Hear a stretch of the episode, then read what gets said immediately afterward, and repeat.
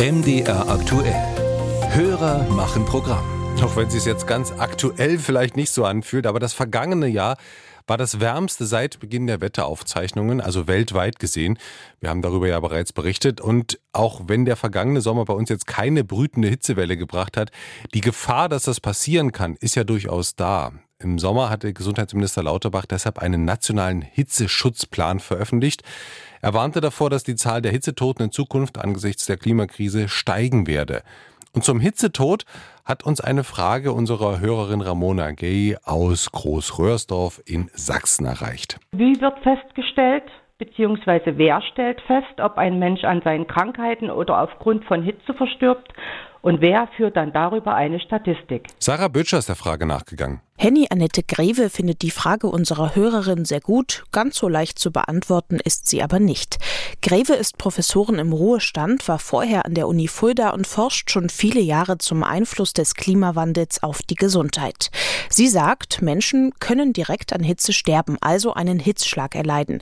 Das trifft aber nur wenige. Die meisten Menschen sterben schon vorher, wenn der Körper nicht mehr gut mit der Hitze umgehen kann. Man darf nicht vergessen, wenn es heiß ist, müssen wir die Wärme, die wir selber produzieren und die Wärme, die auf uns einwirkt, irgendwie loswerden. Und ab circa 30 Grad Umgebungstemperatur können wir das eigentlich nur mit Schwitzen.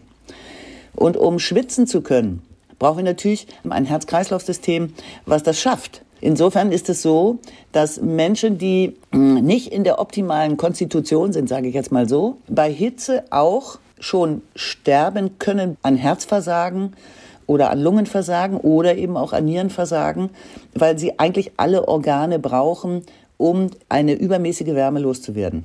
Deshalb wird auf dem Totenschein oft nicht direkt Hitze als Ursache angegeben, sagt auch das Robert Koch Institut, das jedes Jahr die sogenannte hitzebedingte Mortalität erfasst.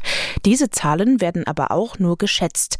Demnach gab es bis Ende September dieses Jahres deutschlandweit etwa 3200 hitzebedingte Sterbefälle.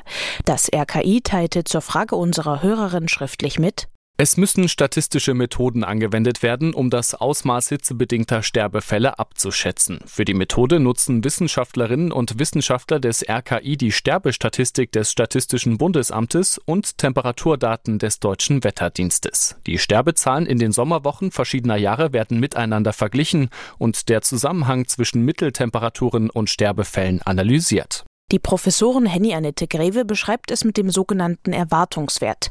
Heißt, zu erwarten ist, dass im Winter die Sterblichkeit generell höher ist, zum Beispiel durch Grippewellen. Gibt es im Sommer aber plötzlich Peaks bei der Sterblichkeit, ohne dass solche Infektionswellen bekannt sind, kann das mit der Temperatur zusammenhängen. Aber wird die Zahl der Hitzetoten wegen der Klimakrise steigen, wie Gesundheitsminister Lauterbach warnt?